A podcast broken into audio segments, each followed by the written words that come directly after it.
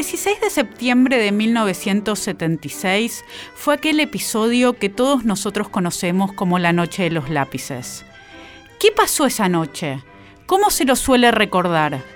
Estas son dos preguntas diferentes.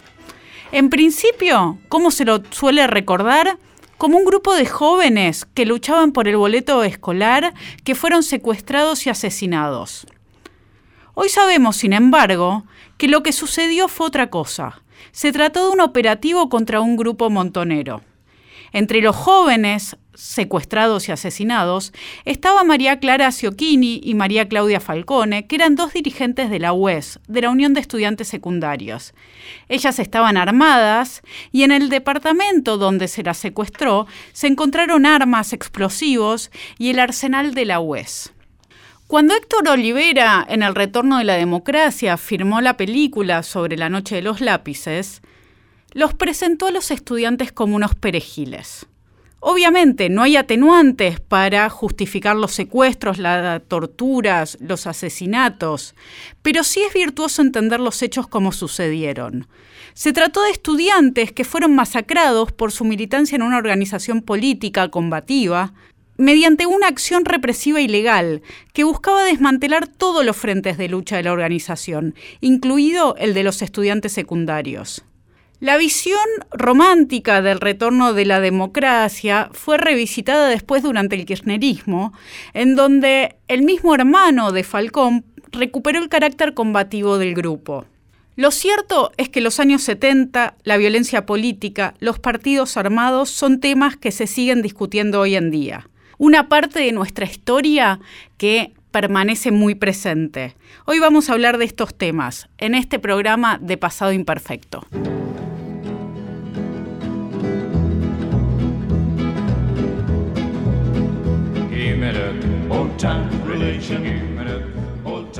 Buenas noches, bienvenidos a este nuevo programa de Pasado Imperfecto. Luciano, ¿cómo andas? Hola, buenas noches a todos. Hola Sabrina, buenas noches. Estamos en la noche de hoy con dos historiadores, con Vera Carnovale. Vera, bienvenida. Gracias, muchas gracias por la invitación. ¿Cómo te presento? ¿Cómo le explicas a tu hija qué haces? Que estudio las cosas que pasaron en otras épocas, porque es muy chiquita. Y me preguntó si yo era de la época de San Martín, inclusive. Bien. y junto a Mario Ranaletti. Buenas noches. ¿Cómo te presentamos, Mario?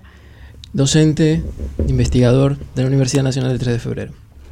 Y vamos a dedicar el programa de hoy a hablar sobre la violencia política, sobre los años 60 y sobre los años 70. Y me surge una pregunta. Estas décadas, este periodo que todos damos por hecho de que es particularmente violento, cuando lo miramos a lo largo de la historia argentina, ¿es así? ¿Es un periodo especialmente violento? ¿Qué consideran ustedes? Yo considero, en principio, digamos, uno podría decir rápida y fácilmente que eh, la violencia es inseparable de la política y ha, sido y es inseparable de la historia.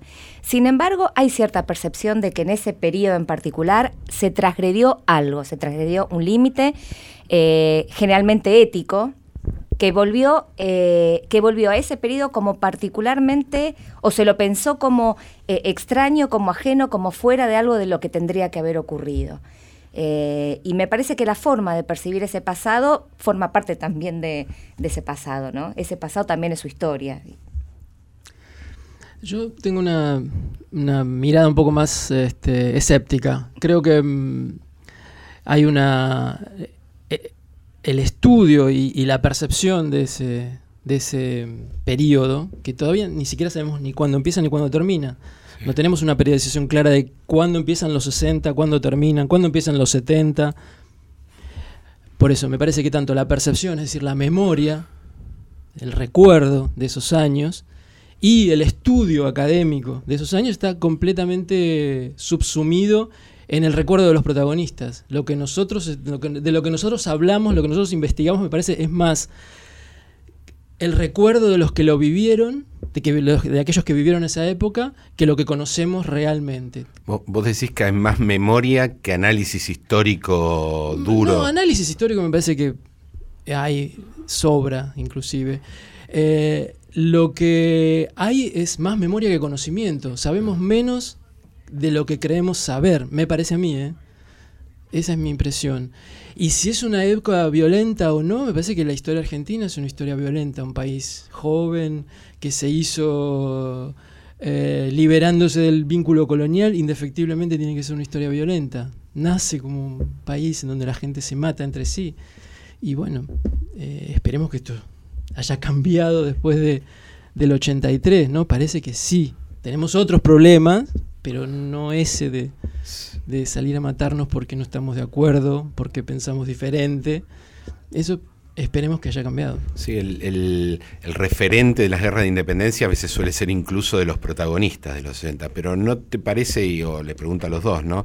Ah, yo también creo como Vera que efectivamente los años 70 tienen como un plus particular, tal vez no en comparación justamente con la guerra de independencia, que es que la violencia se pone en el centro del análisis político. ¿no? Yo estudio otros periodos, eh, los años 30 además, por supuesto son violentos, de eso no hay duda, hay incluso asesinatos políticos relevantes, pero la violencia no está puesta en el centro del análisis político. Tal vez esa es una diferencia posible o no. Bueno, eh, estamos hablando de, de, décadas donde no solamente en la Argentina, sino en el mundo, la violencia es explícitamente un tema de debate, de reflexión y en, la tradición revolucionaria, que es en la que más cómoda me siento porque es la que más he estudiado, se la piensa este, como, como parte indisoluble de un movimiento destinado a cambiar la historia, como una herramienta destinada a cambiar la historia y se la reivindica como tal. Ahora, por fuera de la violencia revolucionaria, lo que sí me parece que ese plus que tienen los 70, a diferencia de, otras, de otros periodos de la historia argentina, es no son los asesinatos, incluso eh, aún los políticos, sino que me parece que lo que hace ese clic, que los vuelva, que los vuelve a esos años endemoniados o, lo que fuera, yo creo que tiene que ver con la, con la sistematicidad que tuvo la tortura. Eh, y las dimensiones que adquirió la tortura. Porque uno podría decir, bueno, tortura existió, digamos por, a, prisioneros políticos, por lo menos desde 1930, ¿no? Pero la dimensión en tiempo, en método y en, y en, y en, y en cantidad de personas a las cuales se aplica la tortura, eh, me parece que es un dato que, que, que, lo vuelve distintivo. Em, yo creo que, y Benesto Vera puede hablar mucho, con mucha más este, propiedad que lo que yo puedo decir, que es, un tema que manejo, eh, digamos así, de lejos. Eh, creo que em, el problema está en eh, la centralidad que le otorgamos a la existencia de la guerrilla. O sea, hacemos girar todo en, torno a la guerrilla. Y la guerrilla me parece, para mí fue un hecho absolutamente eh, excepcional en la historia argentina, la existencia de grupos armados organizados a ese nivel de organización, con un pasado y un desarrollo muy particulares, muy por fuera de la historia argentina. No hay un, inscripción en una tradición de lucha política de la guerrilla argentina, ya sean de las guerrillas marxistas o peronistas, eh, guerrilla en general. Vos lo que decís es que estamos viendo ese periodo a la luz de las guerrillas como si otro fenómeno. Como si hubiera sido lo más importante que nos pasó en esa época, y para mí no lo fue. Y en términos, si querés, hasta sociológicos no lo fue. La guerrilla es un hecho menor, pero sí es el que tiene más marketing. Desde, desde donde lo mires. Tenía un impacto en la época también, en, los, las primeras planas. No hay duda, pero me parece a mí que no es lo más importante. Me parece que tiene más importancia para comprender, para conocer el proceso, el proceso de modernización social que está viviendo la Argentina desde la década del 50. Y que la guerrilla es parte de eso. Para mí no es la punta del iceberg de un proceso revolucionario. Ese es el recuerdo de los protagonistas y es la construcción política, es, decir, la lectura política del pasado. Más importante me parece a mí es toda la organización que se da a nivel a niveles de comisiones obreras, de comisiones de fábrica, de organizaciones en los barrios. Eso sí, me parece a mí, podría llegar a haber desembocado en un proceso revolucionario. La guerrilla era algo totalmente eh, extrapolado, eh, como insertado en, un proceso de movilización y de agitación política que donde la guerrilla se insertó, digamos. Este, no, no desconozco la importancia, pero me parece a mí que es una cuestión de marketing. Nos encandiló, decís. Seguimos encandilados por, por el hecho de la violencia, de la espectacularidad y de la novedad. Es una novedad para la historia argentina, la existencia de guerrillas en esos términos, no de grupos armados, que grupos armados existieron, los, el anarquismo, en fin, en fin, este, las, las milicias en la época independiente, pero esta cuestión me parece a mí que está como de alguna manera eh, llevándose todos los premios, cuando quizás no me parece que es lo central de los, entre comillas, 60 de los 70. Me parece que si había algún proceso de cambio iniciado, no pasaba por la guerrilla. La guerrilla vino y se insertó en eso. Para mí, ¿eh? Les hago una pregunta a ambos. Vera, vos trabajaste más sobre los combatientes, sobre los partidos armados, especialmente sobre el ERP. Mario, vos trabajaste más sobre las fuerzas que llevaron adelante la represión ilegal. ¿Qué tiene en la cabeza alguien que cree en la violencia como forma política? En principio te diría que tiene certezas. Eh, certezas de que, en el caso de la tradición revolucionaria, de que la violencia es realmente necesaria en, todos los sentidos de la palabra eh, necesaria. Es decir, una idea de que hay una historia que ha comenzado a desarrollarse y que la violencia es necesaria para que culmine, para que para que llegue a buen fin, digamos. No es una, no es una reivindicación pura y, liviana de la violencia, sino que se le entiende incluso en términos subjetivamente de, costo, de, costo subjetivo, de sacrificio. En el, y el sacrificio también en el sentido, si se quiere, más, más tradicional, es decir, la muerte abonando la vida, una muerte individual abonando una vida colectiva. Este, mm, ahora, eh, tu pregunta era, ¿qué tiene en la cabeza alguien? Eh, yo he estudiado la, digamos, he estudiado la subjetividad de, los combatientes revolucionarios armados y el otro componente que acompaña esta, esta idea de la necesidad de la violencia es la certeza y la esperanza. Digamos, la violencia aparece también como prometedora y como esperanza colectiva. Yo estoy de acuerdo con Mario en el sentido que no es la violencia la estrella per se de, los procesos que estudiamos. Sí me parece que son los movimientos de masas, la movilización de masas, aquello que le da el tono a la época. Ahora, no entiendo a la guerrilla como algo insertado, como algo en relación de ajenidad de ese movimiento masas, sino, sino como parte de ese movimiento, ¿no? Digamos, eh, es bueno, uno podría utilizar la definición de María Cristina Torti de Nueva Izquierda, que es ese conjunto de ideas, movilizaciones y organizaciones armadas y no armadas que le dan, digamos, que combinan en distintos grados la idea de la revolución, la idea del peronismo y del socialismo para la Argentina. ¿Qué tiene en la cabeza alguien de las, las personas que yo estudié y que sigo estudiando, que son militares, policías, gente del servicio penitenciario, civiles? En, realidad tiene problemas, tiene muchos problemas mentales, tiene problemas de educación sobre todo. Son gente que su formación, tanto profesional como educativa, ha sido muy, muy endeble.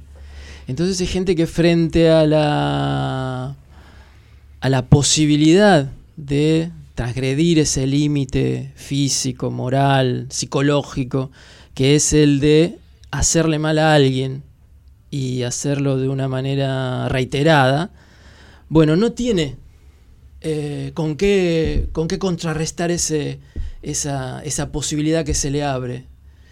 Y eso viene de una previa eh, construcción de un enemigo, que puede ser un enemigo inclusive imaginario. En el caso de la Argentina, esto de la subversión, bueno, es algo que como los 60, los 70, ¿qué era? Era todo, era nada, era la guerrilla era alguien que estaba caminando por ahí. Eso fue, ¿no? En, concretamente la subversión. Básicamente tiene esto, ¿no? Tiene una, incapacidad mm, manifiesta de distinguir que existe un límite entre el poder coercitivo del Estado y convertirse en un asesino. Ese límite fue borrado por un largo proceso de preparación previa para ese momento. Llegado ese momento, llegado ese momento de absoluta superioridad eh, de, del, perpetrador frente al detenido desaparecido. Está frente a personas, cierro con esto, en absoluta eh, eh, imposibilidad de defenderse. Y va a cometer actos atroces y los va a volver a hacer. Y cuando le pregunten, porque esto es lo más interesante de lo que yo estoy viendo, va a decir que em, va a decir por qué lo hizo o qué piensa de eso que hizo, eh, va a decir que estaba convencido de lo que hacía en estos términos. esa convicción es tal vez hacia donde va la pregunta, entiendo, porque eh, hay muchos estudios, desde la Revolución Francesa en adelante, hay unos textos de Bobel, por ejemplo, que explican algunas de las cosas que decía Vera, ¿no? es decir, el lugar que ocupa la violencia eh, dentro de un imaginario revolucionario, ¿no? Es, destructora, pero es también eh, es un origen, es un nacimiento, es decir, hay toda una una concepción de la violencia misma que em, para esos actores la hace legítima, ¿no? ¿no? No le genera necesariamente un problema moral. Vos trajiste justamente el problema moral de eh, otro bando, los represores, pero también dijiste, lo explican de alguna manera. ¿Cómo lo explican? No hay un ideal ahí, hay solo la idea de ocultar algo que en el fondo ellos entienden que está mal, o hay, como en el caso del principio revolucionario, la idea de que finalmente esa violencia sirve para algo que es positivo.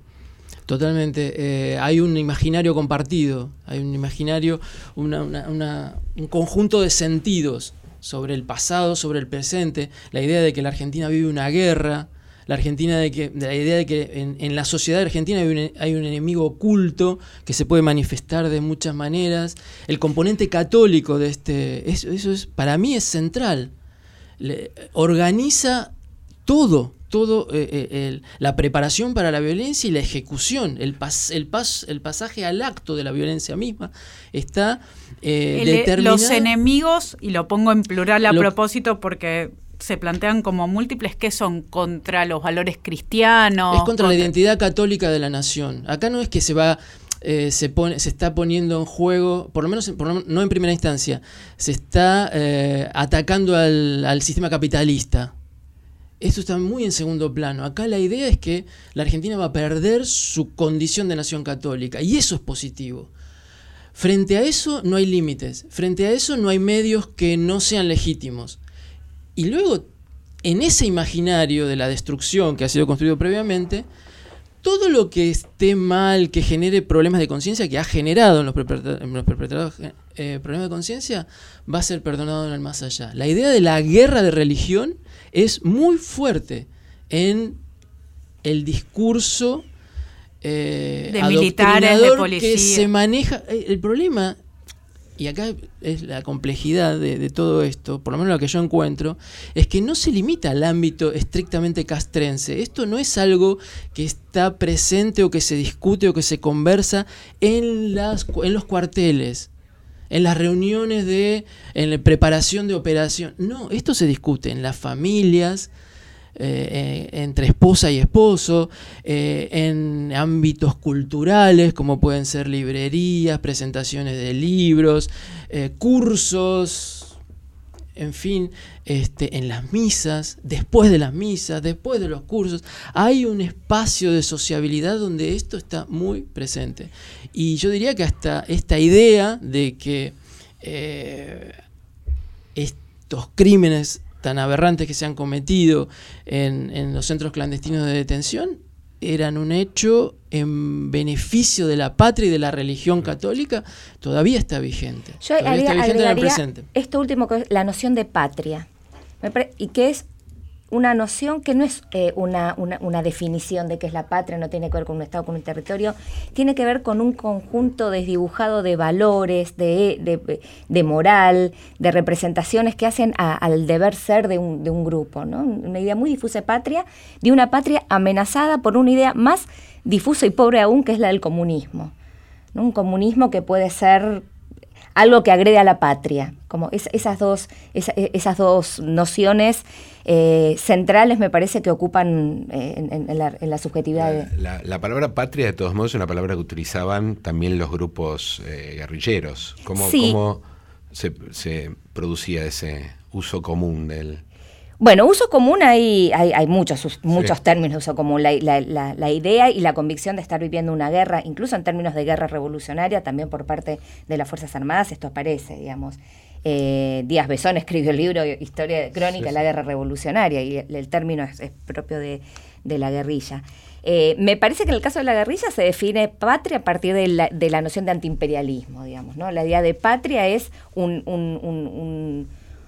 no diría un país, es una región opuesta al, imperialismo.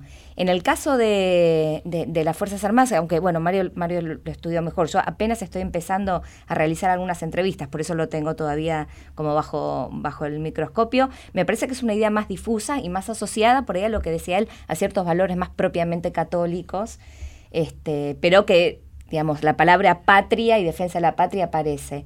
Eh, y ya te digo, no con la carga de tradición ideológica política específica, como en el caso de, los revolucionarios, que sí es el antiimperialismo.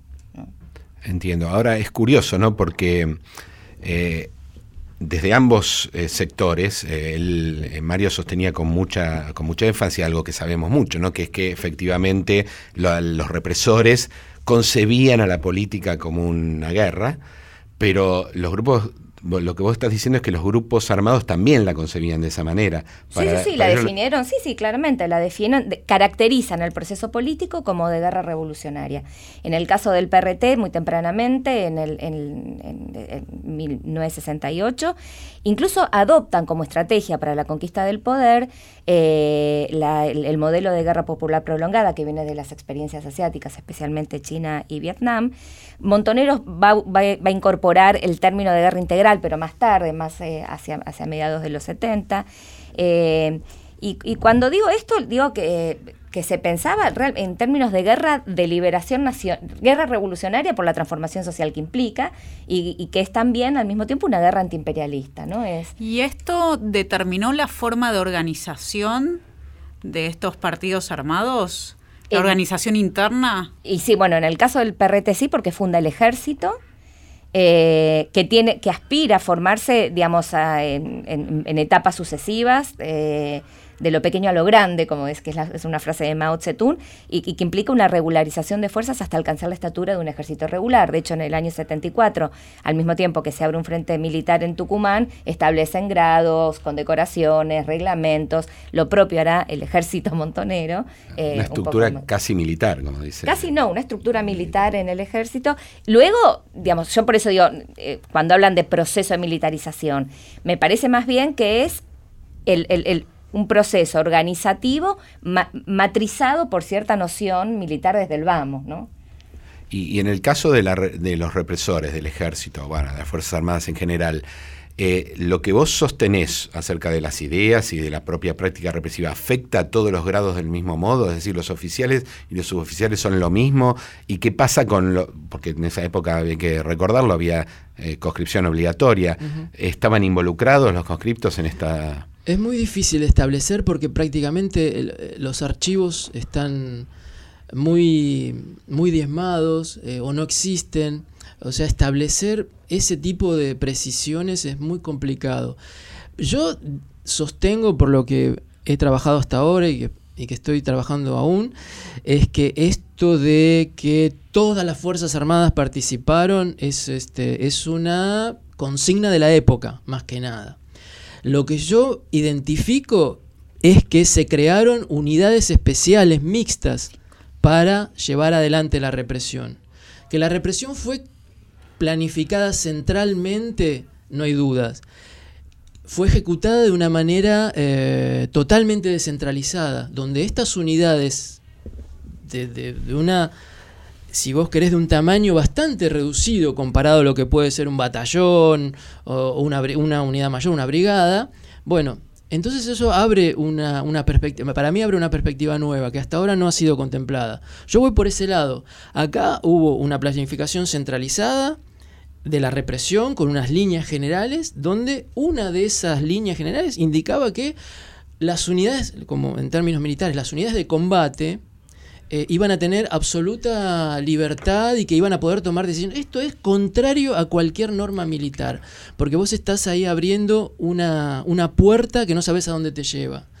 Y quisiera decir que acá la única guerra que hubo en el siglo XX en Argentina fue la guerra de Malvinas. El resto son otras cuestiones.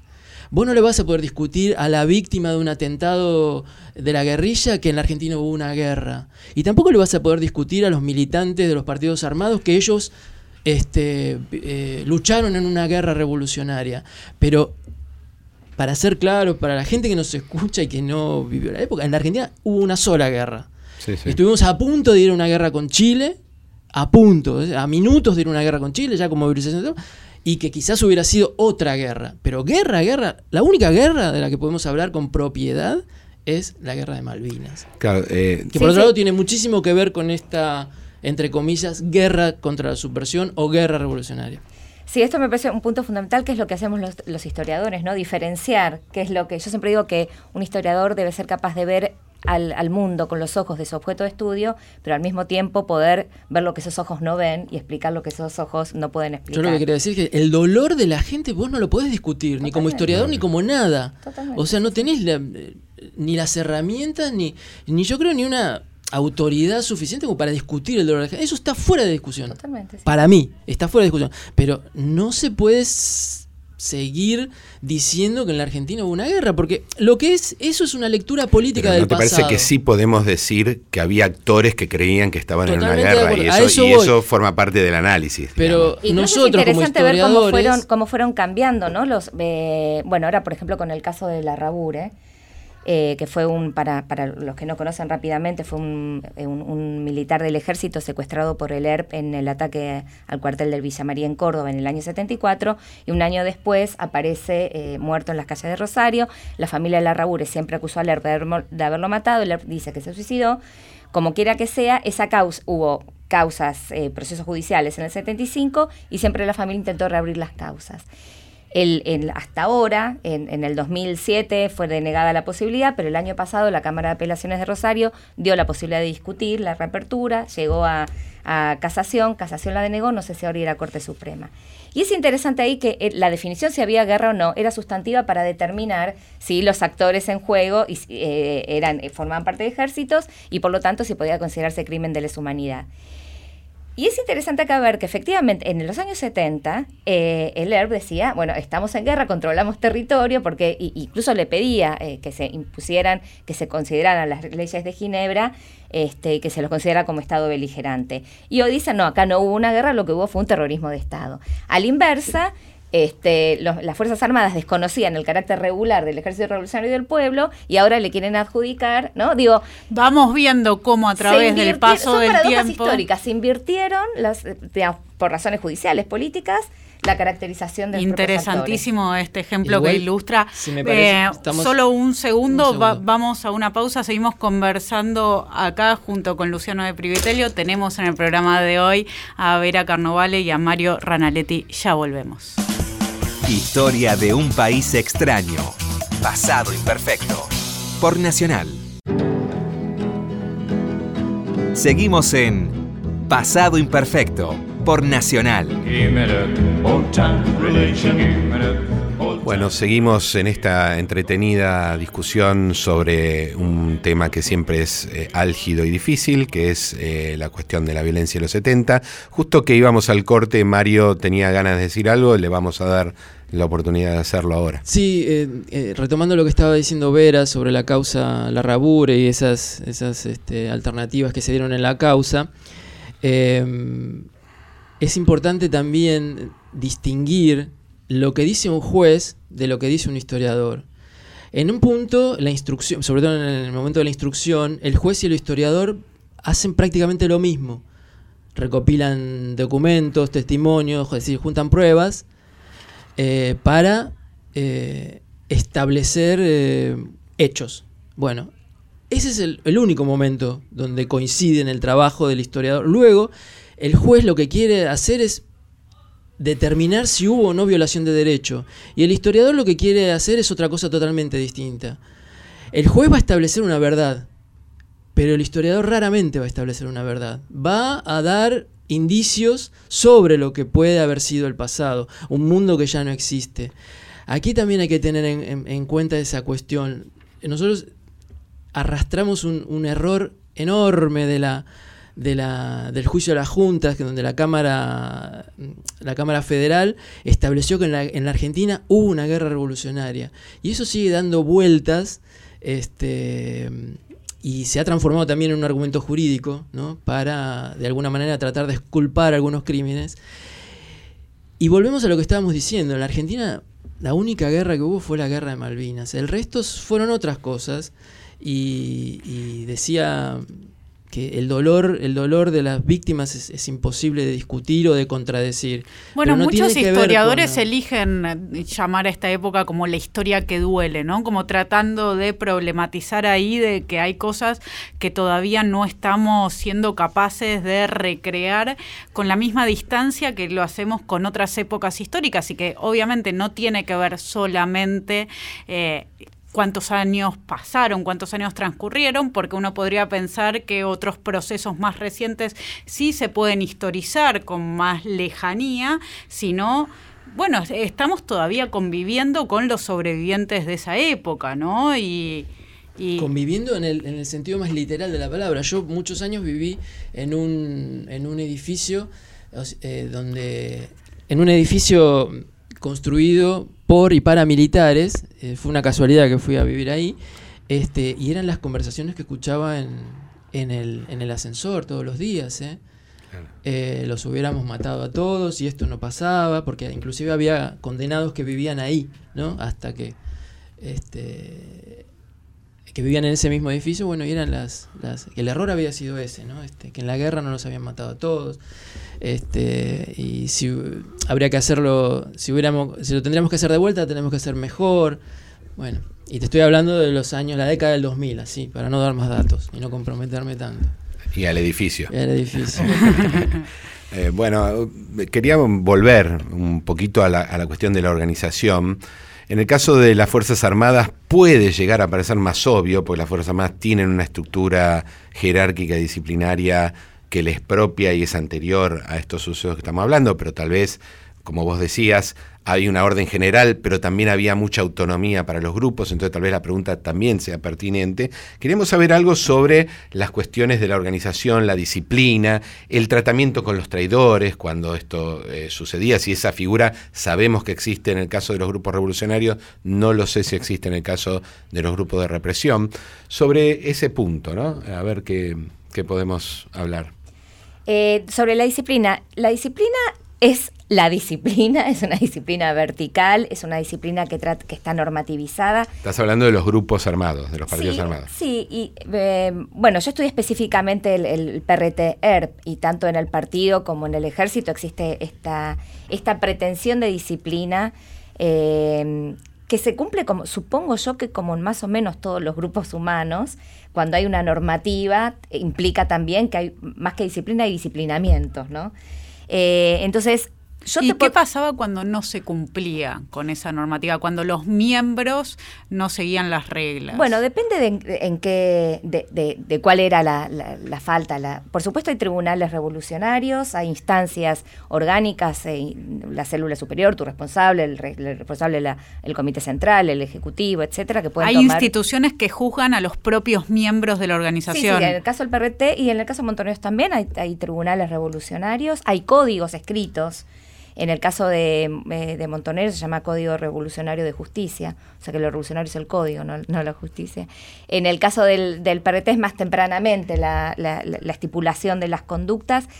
Yo te diría que pasa mucho menos de lo que el sentido común cree. Es decir, las conductas están normativizadas, hay instancias ante las cuales se puede este, cuestionar la conducta de alguien, ya sea una conducta sexual no adecuada, eh, ya sea que... ¿Qué era una conducta sexual no adecuada? Básicamente la infidelidad fundamentalmente. O sea, no se cuestiona eh, la libertad sexual per se, no se cuestiona el acoplamiento ocasional, no se cuestiona la formación de parejas ocasionales o, no ocasionales eh, luego de, una ruptura.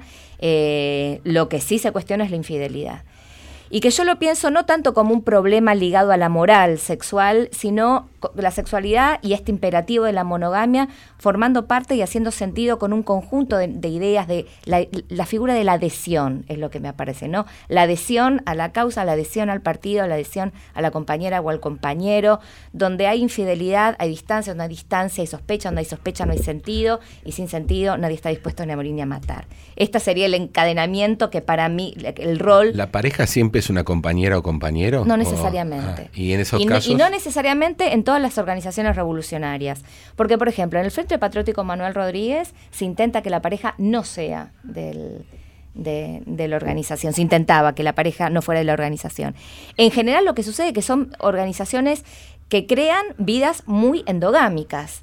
Entonces, en el partido está todo. El partido es la familia, el partido son los afectos, el partido es la compañera, los amigos, las amistades y la propia, y más aún si estás en la clandestinidad, todo Bueno, eso tiene que ver con cómo se organizaban, ¿no? Habiéndose desclasado, viviendo en comunidad. Y... Bueno, no todos vivían en comunidad, quienes estaban clandestinos ah, podían vivir en clases operativas o no. Eh, esto acá es una variedad enorme que, y, que incluso va cambiando. Una misma persona puede pasar por distintas, distintas etapas. Puede vivir en casa operativa con otros compañeros o puede vivir en pareja. Eh, lo que sí me parece que es esta, esta, esta vida endogámica lo que, lo que hace, que tiene que ver también con esta relación con él afuera, es una subjetividad cada vez más ensimismada, cada vez más endogámica. Y yo te diría, después del partido, fuera del partido, las tortugas gigantes, ¿no? Que es lo único que explica el por qué muchos militantes, aún en disidencia con las líneas, aún, en aún siendo castigados con esto, aquello, con lo otro, permanecen dentro. Porque yo una entrevistada me dice, yo me iba, ¿a dónde iba? Uno podría decir, mira, tenés 1.500 lugares revolucionarios, armados y no armados, de, donde ir en la década de los 60. Sin embargo, el partido empieza a ocuparlo todo. Eso por un lado. En cuanto a la disciplina, yo decía que es, pasa mucho menos de lo que se cree, porque eh, la verdad que son, organizaciones que lo que quieren hacer es la revolución. Y para eso necesitan militantes disciplinados, por supuesto.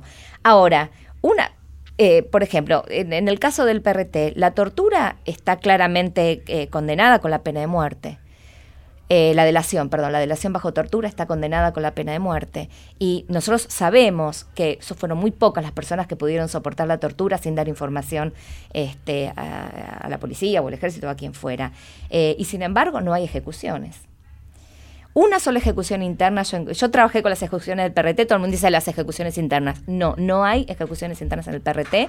Hay una sola en abril del 76, muy tardía, a un militante en, Rosario, y no por haber delatado, sino por haberse quedado con un dinero para su disfrute personal. Y en el caso de Montonero se encuentran solo cinco, lo cual también es una cifra sensiblemente chica, digamos, en comparación, bueno, con otras, con otras organizaciones latinoamericanas. Estamos escuchando a Vera Carnovales, seguimos también conversando con Mario Ranaletti y ¿qué pasaba dentro de las Fuerzas Armadas o dentro de la policía con aquellos que no estaban tan dispuestos a cumplir con estas disciplinas y con estas órdenes? Eh, es, bastante diferente porque lo que sí, por lo menos lo que yo estoy viendo, avancé bastante con la unidad operativa que funcionó en el ámbito de la Escuela de Mecánica de la Armada, avancé bastante con la unidad este, especial mixta que funcionó en el centro clandestino conocido como el Vesubio. Em, y lo que hay ahí es una...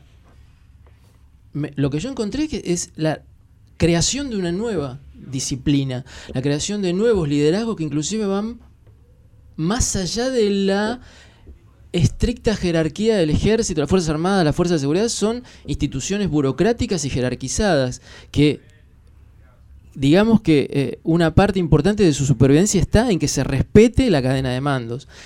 Lo que yo encuentro es que eh, en estas unidades especiales eh, se crearon nuevos liderazgos a partir de las acciones, a partir del reparto del botín. Muy tempranamente eh, la represión clandestina queda unida al delito común, al pillaje, al robo, al fraude es una cosa realmente impresionante.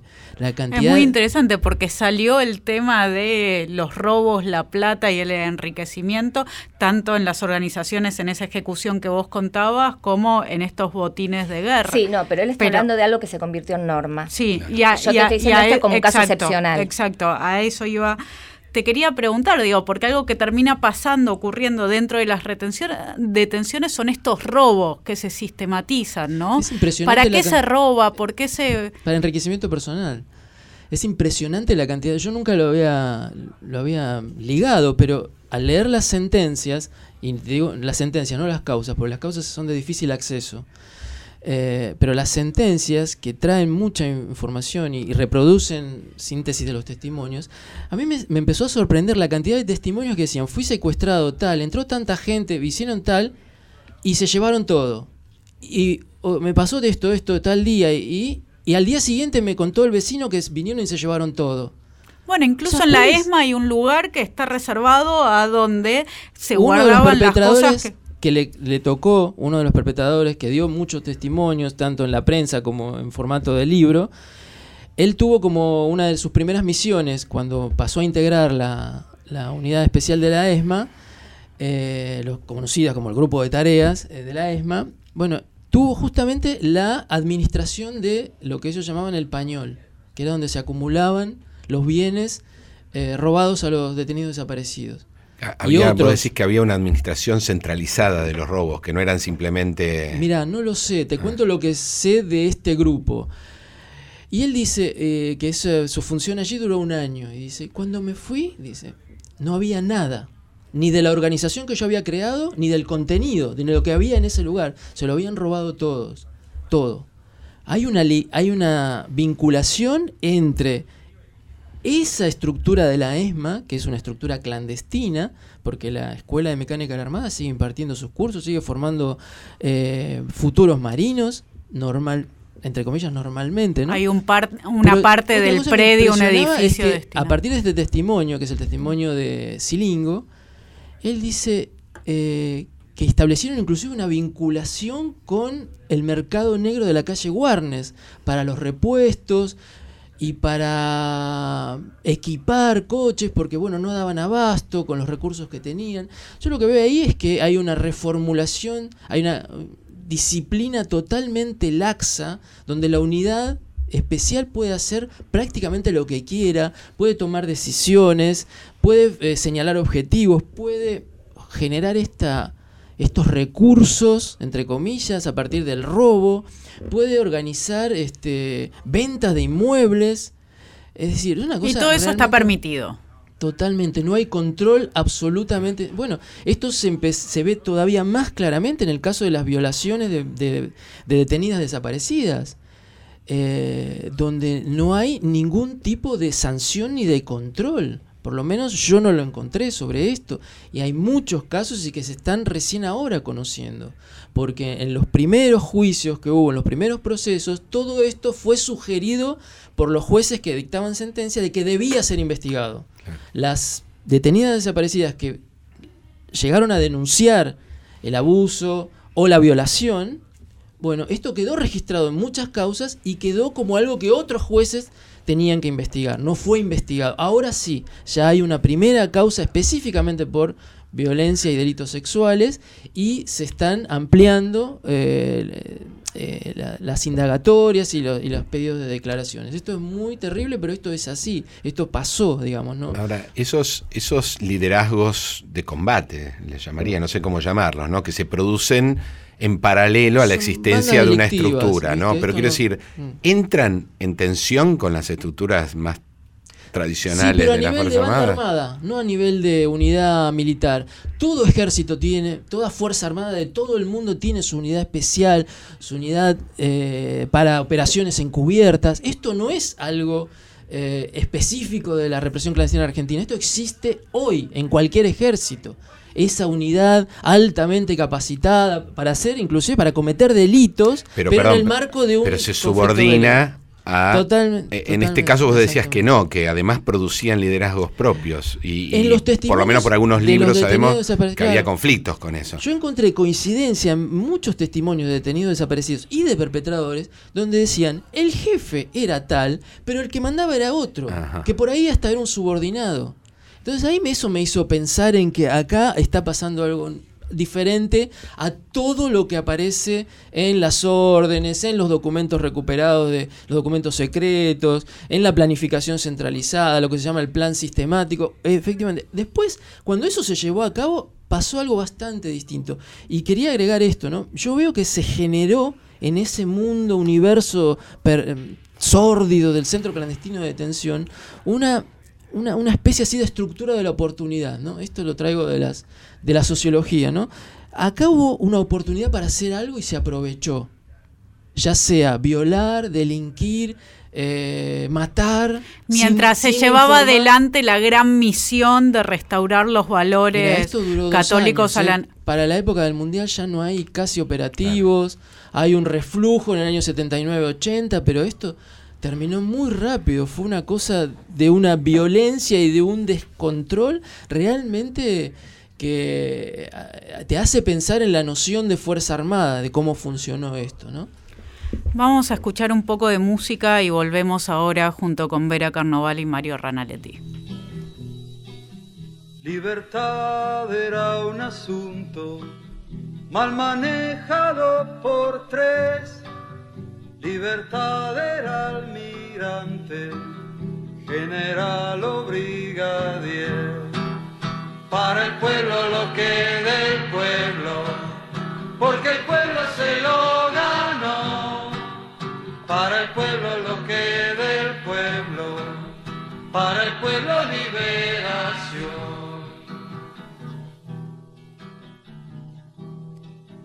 Comer bien era muy raro, comer poco era normal, comer era subversivo para el señor militar, para el pueblo lo que del pueblo, porque el pueblo se lo ganó, para el pueblo lo que del pueblo, para el pueblo liberación.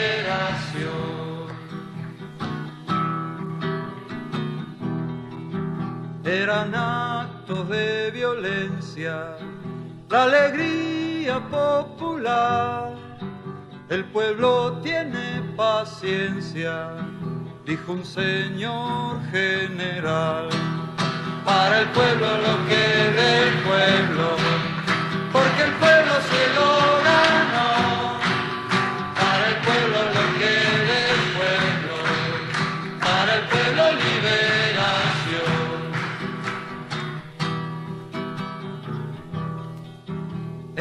Era pecado clandestino era saber, porque cuando el pueblo sabe, no lo engaña un brigadier.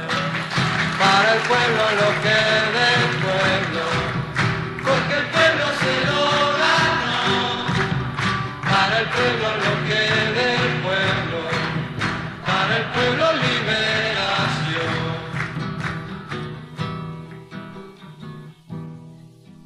prohibiremos la esperanza y prohibido está nacer. Eh, no será mucho, almirante. Faltaba más, coronel. Para el pueblo lo que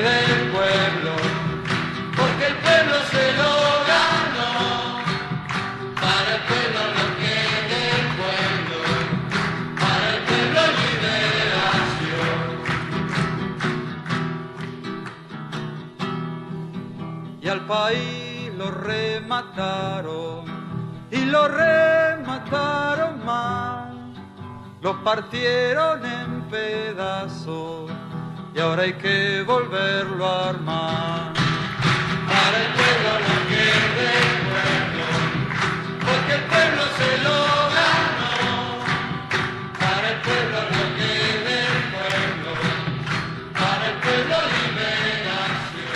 Volvemos con más pasado imperfecto. Escuchábamos recién a Piero para el pueblo lo que es del pueblo y hay en esa canción una construcción mítica que me interesa recuperar, que es la figura del héroe. Y particularmente, Vera, vos hablás eh, sobre, bueno, las organizaciones hablaban sobre esta figura del hombre nuevo. ¿Qué es el hombre nuevo? Bueno, el hombre nuevo es el hombre que aspira, en, en, la tradición comunista es el hombre del futuro, de la sociedad socialista, liberado de la enajenación que producen las relaciones capitalistas. En, la, en las corrientes y en las organizaciones que nos ocupan es un modelo, eh, un modelo ejemplar, portador de valores éticos, te, los, te, te, los, digo cuáles son, para que es la lucha contra el individualismo, ser solidario, ser austero. Eh, espíritu de sacrificio es otra expresión que signa al hombre nuevo. Es decir, el hombre nuevo un poco se adelanta, se anticipa en la figura del Che Guevara, donde se, se funden el, el, héroe y el mártir, el guerrillero y el asceta. Entonces el hombre nuevo yo diría que es una figura de fronteras entre el presente y el futuro revolucionario, entre el mártir y el héroe. ¿Y cuál es la contracara de este hombre nuevo? ¿Contra quién se construye? Bueno, eh, yo te diría que el hombre nuevo se construye contra el hombre individualista, el individualismo, ¿no? Y el individualismo que es propio de la pequeña burguesía, en todo caso.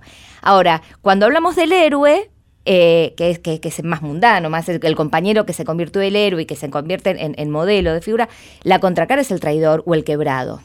Sí, eh, yo quería agregar o consultar, porque en rigor no hay ni menor duda que la tradición comunista toma la tradición revolucionaria y por tanto la figura del hombre nuevo, pero también es cierto que la figura del hombre nuevo no la inventa el comunismo, sino que viene de la mano de la figura de la revolución, es decir, es, es el, el último paso de la ingeniería social, digamos, es la construcción del hombre que debe salir de esa utopía revolucionaria.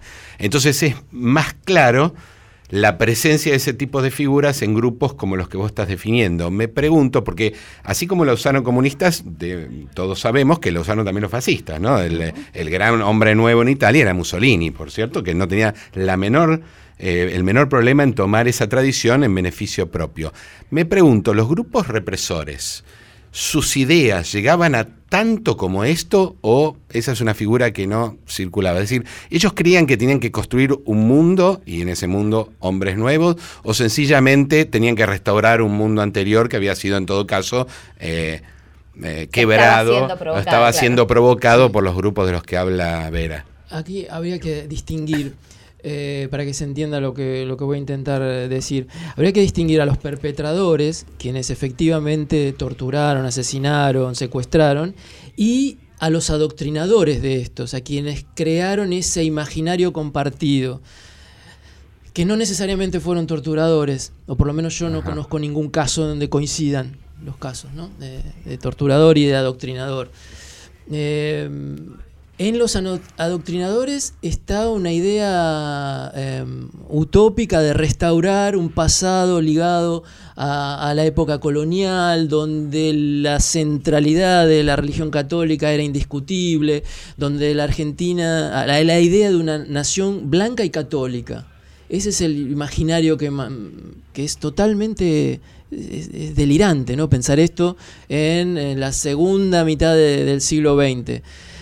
Y en cuanto a los propios perpetradores, como dije al comienzo, son gente con una escasa formación, sobre todo en el área de humanidades. Tienen, tienen solamente estas ideas que les han transmitido sus profesores, sus, eh, los sacerdotes, sobre todo gente que anda dando vueltas por los cuarteles y por los, estos espacios de sociabilidad tan cerrados sobre sí mismos que son los, los espacios de sociabilidad militar, ¿no? Pero eso le niega convicción, porque eh, Vera empezó con algo muy interesante, ¿no? Cuando le preguntamos por primera vez qué es lo que creen, dijo, por lo pronto es gente muy convencida. ¿Vos distinguirías, en el caso de los represores, entre algunos que no están demasiado convencidos y tal vez son solo perversos o ladrones y algunos más convencidos? Y mira, em, yo me focalicé en esta cuestión del de la convicción, de ver quiénes, quiénes manifestaban de alguna manera esta convicción. No necesariamente se manifiesta con una, un discurso elaborado. Y bueno, y creo que hay, hubo todos los casos, hay que, hay que ver casos por caso, no, se, no, es posible generalizar, porque por otro lado nosotros tenemos el inconveniente de que el modelo de, de unidad em, especial mixta y de centro clandestino de la ESMA eh, e, eso es como lo que yo decía de la, de la guerrilla, ¿no? Lo tapó todo. Y después no es lo mismo um, algunos centros clandestinos en la misma capital, eh, gestionados por el ejército, o eh, los centros clandestinos que hubieron en Tucumán y Mendoza, o casos aislados más pequeños en Santiago del Estero. Hay una diversidad enorme de casos. Y yo creo que hubo todo. Esos tipos se manifestaron todos el perverso, el convencido, el, que niega todo, en fin. Muchísimas gracias Mario. Muchísimas gracias Vera. bueno, buenas noches y nos vemos y agradecemos a los invitados de hoy. Seguimos la próxima semana con más Pasado Imperfecto.